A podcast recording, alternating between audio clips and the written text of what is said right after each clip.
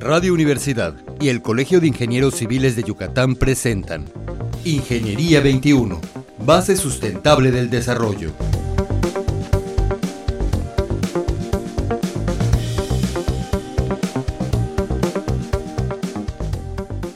Muy buenos días, iniciamos nuevamente nuestro programa Ingeniería 21 y nuestro invitado de hoy es el ingeniero Gabriel Méndez Arceo. Buenos días, ingeniero. Buenos días, ¿qué tal? Mucho gusto de estar con ustedes. Muchas gracias. El ingeniero es egresado de la Universidad Autónoma Nacional de México y es ingeniero mecánico electricista.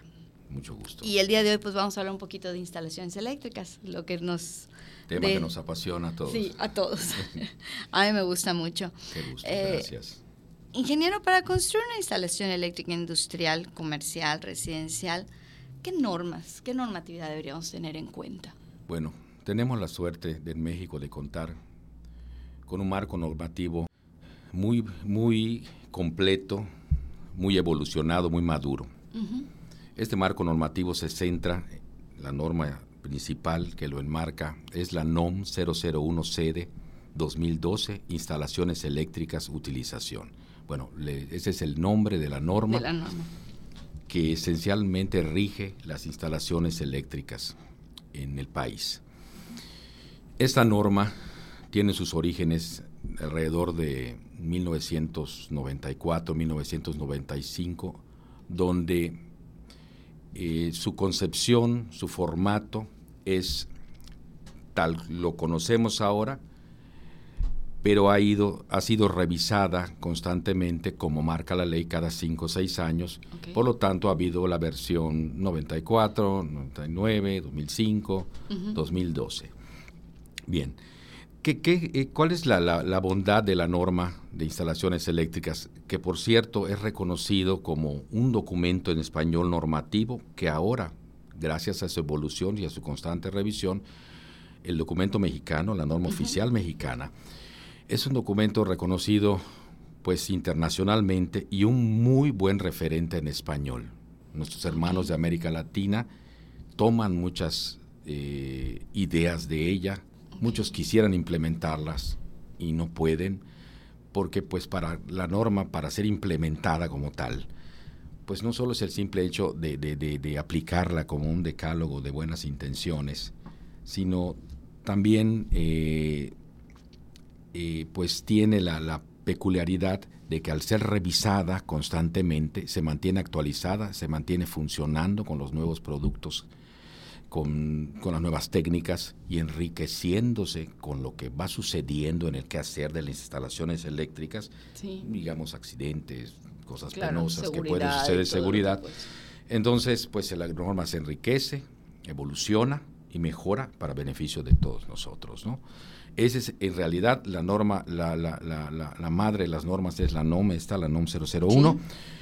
Hay otras normas eh, de acompañamiento que mencionan a la, electricidad, como por ejemplo las normas de la Secretaría del Trabajo, la 29, la 22, que hablan de temas más específicos y que mencionan la electricidad este, de manera puntual.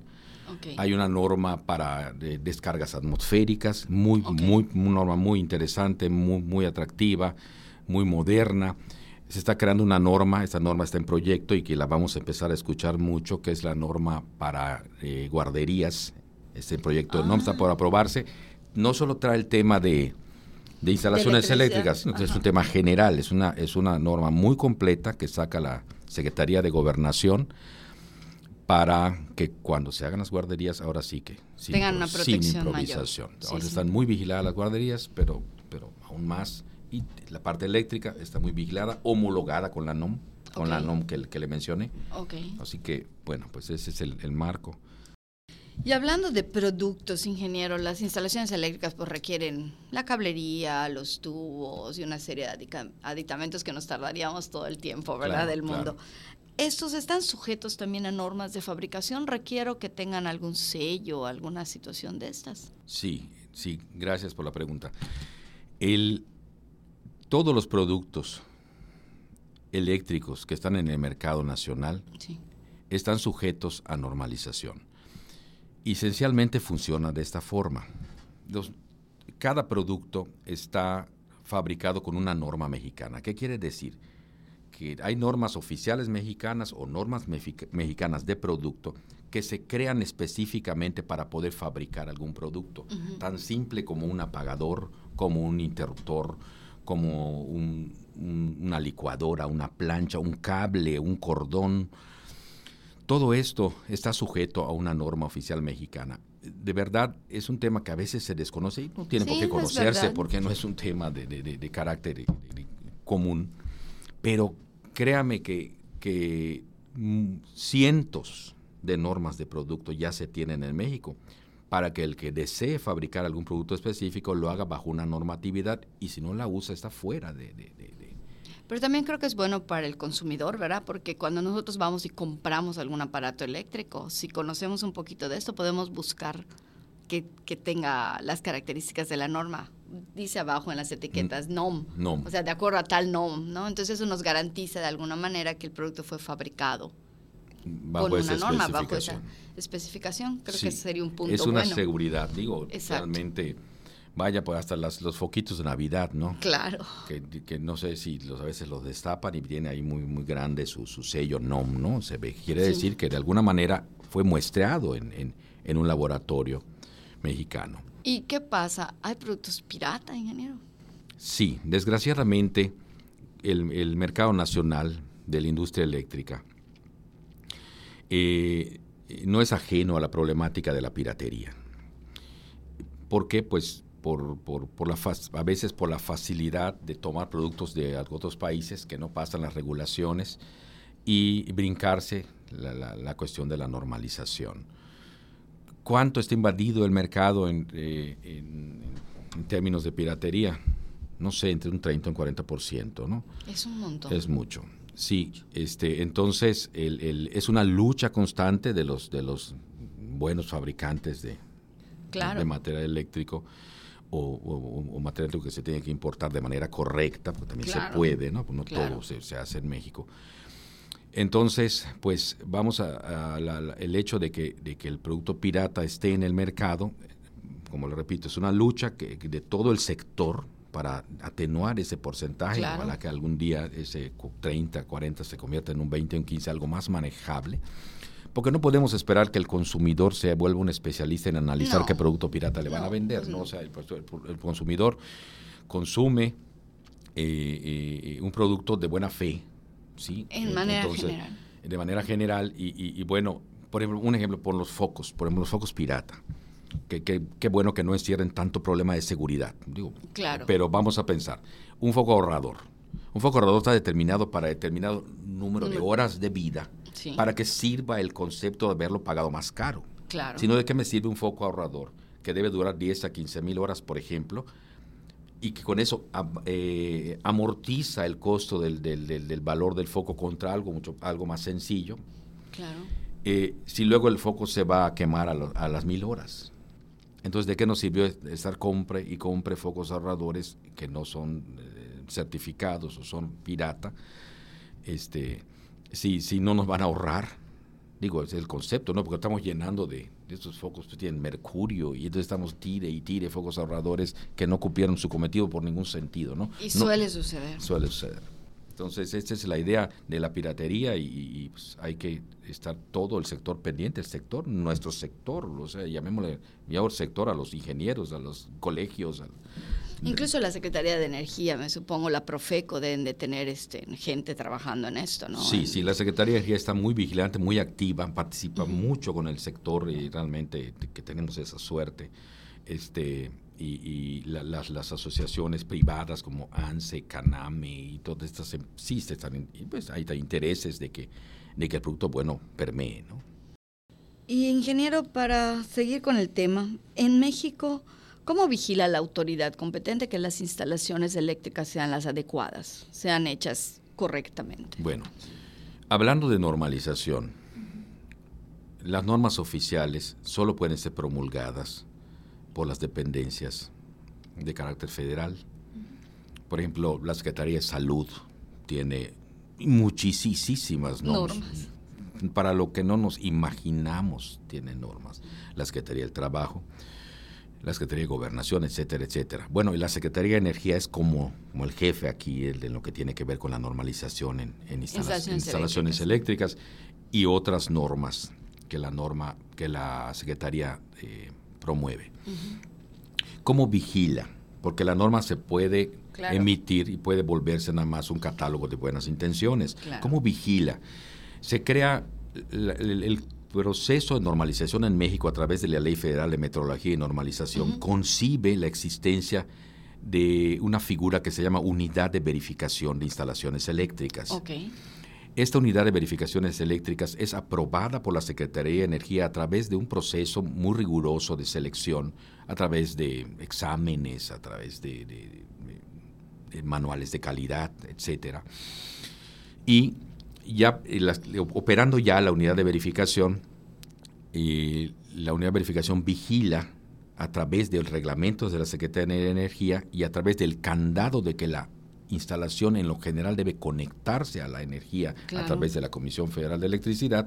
Entonces, este, este, ese eh, círculo, yo diría virtuoso, eh, permite que cuando una instalación va a entrar en operación, se llame a una unidad de verificación de instalaciones eléctricas, esta la revisa dentro de un esquema perfectamente ya preestablecido, hay un procedimiento oficial para hacer la revisión, no es, no es especulativo, no es al feeling. No es un checklist, no es una lista de chequeo. Es una, es verificación. Es una verificación, tiene, el, tiene, sí tiene la lista, pero además tiene pruebas, además tiene un protocolo, se, se constatan marcas, verificador ve que, que, no hay, que las marcas sean apropiadas. Y todo esto hace que la instalación eléctrica, al final, cuando va a ser conectada al servicio de energía, pues cumpla con estándares muy buenos.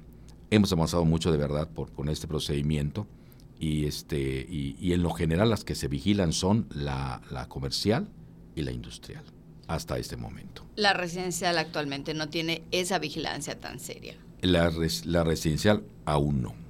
Eh, yo creo que va a llegar el día en que esto va a ser así. Claro. Pero, pero todo ha sido eh, poco a poco. Un proceso. un proceso sin calzador que ya lleva 20 años, desde la primera norma de la, del 94. Digo, antes había otras cosas, otras normas. Claro, claro. Pero, pero ya tan formal como la conocemos es. Bueno, ¿cuáles serían los riesgos, ingeniero, de hacer una instalación sin esta calidad? Bueno, la electricidad tiene una bondad aparente de que funciona, de que cuando probamos, creemos probar una instalación, cuando de manera profana probamos una instalación, pues apretamos el apagador y prende, y prende ¿no? Entonces ya funciona, ¿no? Entonces la electricidad es, eh, se comporta de esa forma, sin embargo, la instalación eléctrica bien hecha, está creada para cuando hay, cuando las cosas no, cuando van a fallar, cuando las condiciones convencionales de la energía cambian, cuando tenemos contacto con la instalación, cuando hay un choque eléctrico. Entonces, estas cosas este, eh, no se ven, no se perciben mientras el foco prende. Claro. Y yo siempre hago este, este parangón con, con, la ingeniería civil. ¿Por cuánto eh, ¿Cuánto tiene la vida útil de un edificio en la Ciudad de México, por ejemplo? 100 años, 150 años. Y a veces más. ¿Y para cuánto tiempo construimos el cimiento? Para un minuto, que es el minuto que dura el temblor. Es lo mismo la electricidad. Cuando alguien dice, eh, no, no, la instalación no sirve, ¿para qué sirve la tierra física si es un cablecito ahí que no, entonces, no, no sirve cuando está el foco prendido, pero cuando alguien se está, eh, cuando, hay, con un, e, un, equipo se, se, energiza de manera inapropiada, una lámina, un metal, se queda en contacto, la tierra física es el que va a encauzar y, y, hacer que opere la protección en su momento. Para que no eh, afecte al ser humano. Para que no afecte al ser humano. Entonces, ¿para cuánto eh, está ahí la tierra física? Para un segundo de, de, de, de, toda la vida útil de la instalación. Lo mismo que sucede con el cimiento en un, en un edificio. ¿no? Entonces eh, hay que ver que una instalación eléctrica bien hecha nos ofrece esa circunstancia de estar, que proteger, bueno, entonces primero proteger a las personas contra daño accidental que puede producirle la muerte claro. o daños. O también proteger a, los bienes, ya en segundo término, no es tan importante, los bienes de, las personas en términos de que sus edificios se conserven para efectos de algún incidente, un, un incendio. Y, eh, y un término que no se maneja mucho, pero existe, que es la famosa pérdida patrimonial. Cuando una instalación eléctrica mal hecha, mal concebida, un sistema de tierras no bien planteado, hace que, se, que un, rayo queme miles de miles de pesos en equipo de cómputo, por ejemplo. ¿Sí? Entonces eso se llama pérdida patrimonial que una instalación eléctrica bien hecha va a impedir. Entendemos que en la escala de valores está el último porque es material, lo importante son las personas, es lo más importante, pero todo eso nos, nos trae como bondades una instalación eléctrica bien hecha. ¿no? Pues ingeniero Gabriel Méndez, muchísimas gracias por haber estado con nosotros. Ha sido muy interesante conocer un poco más de lo que la instalación eléctrica implica, ¿no? Muchas veces no lo, no lo sabemos, no pensamos que México esté tan bien con su normatividad, pensamos que las cosas se hacen pues al y se va, como muchas veces lo hicimos en el pasado, ¿no? Muchísimas gracias y a nuestro Radio Escuchas, muchas gracias por haber estado con nosotros y nos escuchamos el próximo miércoles. Buenos días. Ingeniería 21, base sustentable del desarrollo. Producción Radio Universidad y el Colegio de Ingenieros Civiles de Yucatán. Teléfono 925-8723. Correo electrónico ingciviles.prodigy.net.mx.